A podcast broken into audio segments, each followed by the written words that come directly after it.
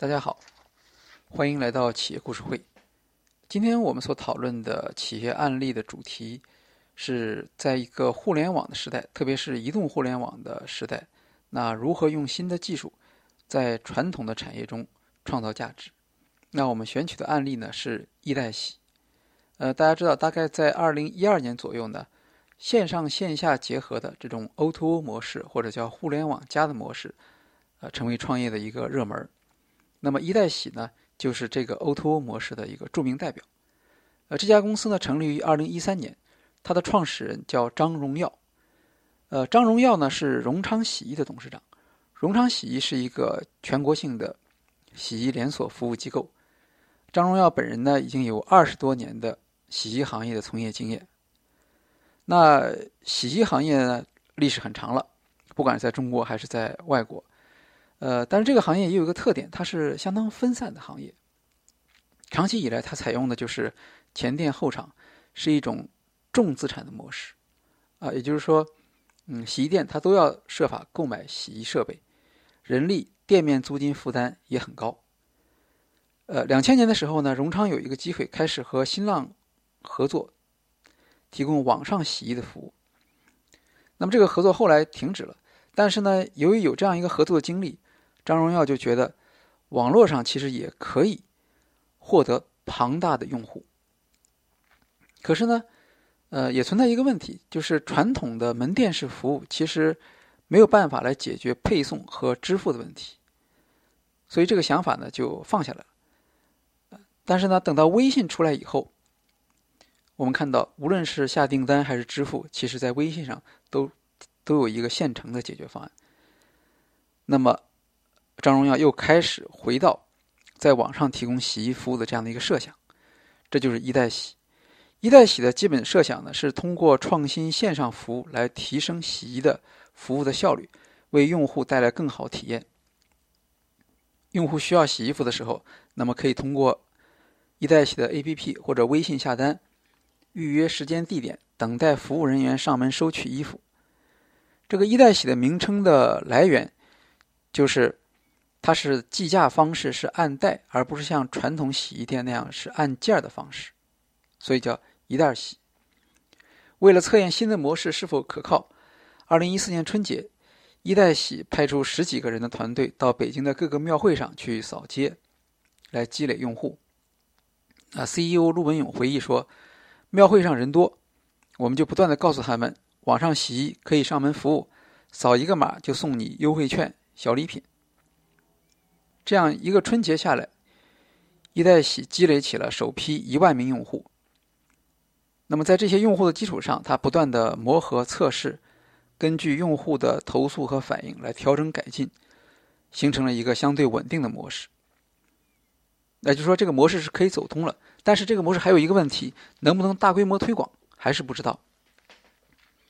那接下来呢，张荣耀和团队一起选择了几个小区，再次进行实验。他们选择小区的时候呢，有三条筛选的标准：中档的小区相对封闭，住户要达到两千户，团队对小区的环境要比较熟悉。由于当时一代喜有三名员工都住在位于东五环外朝阳区的柏林爱乐小区，他们就把那里定为第一个试点小区。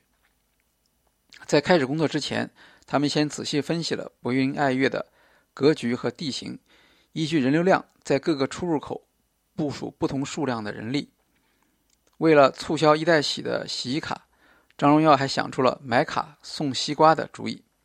在一周时间内，一代洗销售了一千两百张卡，在这个小区的覆盖率达到了百分之六十，而且有不少复购的用户。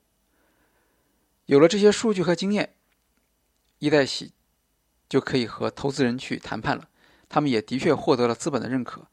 那么，二零一四年十一月，一代洗成功融资两千万美元。CEO 陆文勇认为，一代洗整体产品服务的特点是用户端极端简化，而背后呢，就是流程的标准化。比如说，在收取洗衣服的时候，当场不再进行衣服检查，而是由取件的人员进行签封。那么到了工厂之后，把收到的衣服放在高清摄像机下进行录像检查。这种做法呢，节省了用户的时间，同时又可以对衣服的质量留下记录。啊，这就是在整个洗衣环节中其中一个环节进行的这个创新。配送在很长时间里是一代洗的一个瓶颈。洗衣袋是由一代洗提供的，它用体积解决了计价和计量的问题，但是呢，取送呢却居然需要人工来做。一代洗没有用传统的配送，而是用小区众包模式来进行配送，以降低成本。那这样做还有一个重要的原因是打破保安对取送员的刁难，因为过去一代洗的洗取送员在进出小区大门的时候，往往会遇到困难。可是，如果你招募了一些业主来做这个事情，那就不会有这个问题了，而且还可以增加取送员和用户的信任度。一代洗有数十万众包取送员，主要是小区内的居民大巴。整个服务目前的承诺是七十二小时，但是争取做到四十八个小时。二零一五年四月，一代洗成为垂直平台中首个日单量突破十万单的企业。但是这个时候呢，一代洗前期商业模式中的问题也暴露出来了，因为它是亏损的，所以订单越多亏的越多，那么就形成了一个烧钱的模式，而烧到年终的时候呢，资金就已经很紧张了。幸运的是呢，到了二零一五年的八月，一代洗完成了一亿美元的 B 轮融资。那么拿到钱之后，当然可以有不同的选择，一代洗的决定是加大补贴力度。据陆文勇估计，每个月的补贴规模达到千万元。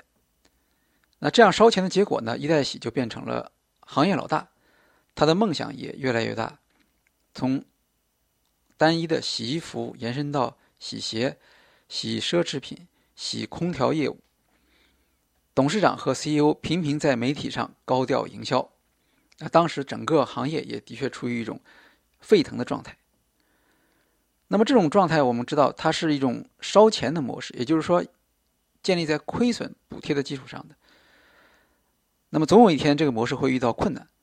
呃，实际上呢，到了二零一六年年初的时候，一代洗内部就开始爆发了非常激烈的争论，因为当时呢，他们他们的服务的这个产品线拉得越来越长了。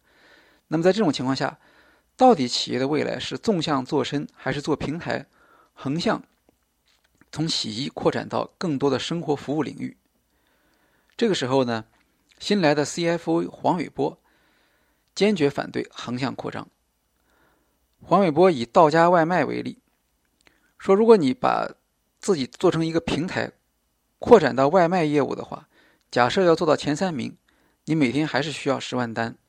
可是呢，一单补贴十块钱，一天补贴一百万元，一个月就是三千万。”那么当时一代洗是不是还有那么多钱来进行补贴？投资人是不是愿意持续来给我们来钱？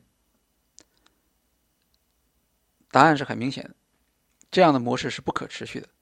所以一代洗决定关停平台业务，回归洗衣主业，同时把洗衣的价格提高三分之一，这样呢就可以打破以往推一单亏一单的困局。到了二零一六年年中。一代洗取消了补贴，补贴停了，结果反而单量上升，客单价也上升了。二零一六年的七月，一代洗宣布以一亿元入股台湾智能洗衣工厂品牌伊贝洁。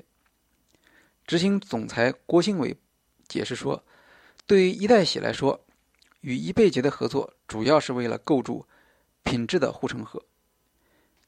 一代洗还推出了城市合伙人的模式。在这之前呢，一代洗主要是和小区周边的洗衣店合作。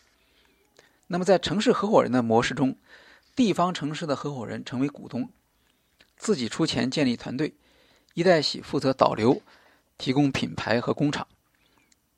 那这样的一个举措呢，就让一代洗实现了瘦身。在这个过程中间，一代洗也付出了很大的代价。员工从最多时候的一千七百人减少到一百多人，由于大规模的裁员，甚至一度传出企业倒闭的传闻。二零一七年的八月，创始人 CEO 陆文勇从一代喜离职。呃，根据前瞻研究产业院的统计，在2014年完成 A 轮融资的846家 O2O 创业公司中，到2016年年底，几乎已经全部阵亡。一代洗在2016年通过优化供应链、洗护领域垂直整合等举措，大幅度降低了成本，实现了毛利为正、现金流平衡。那么我们总结一下。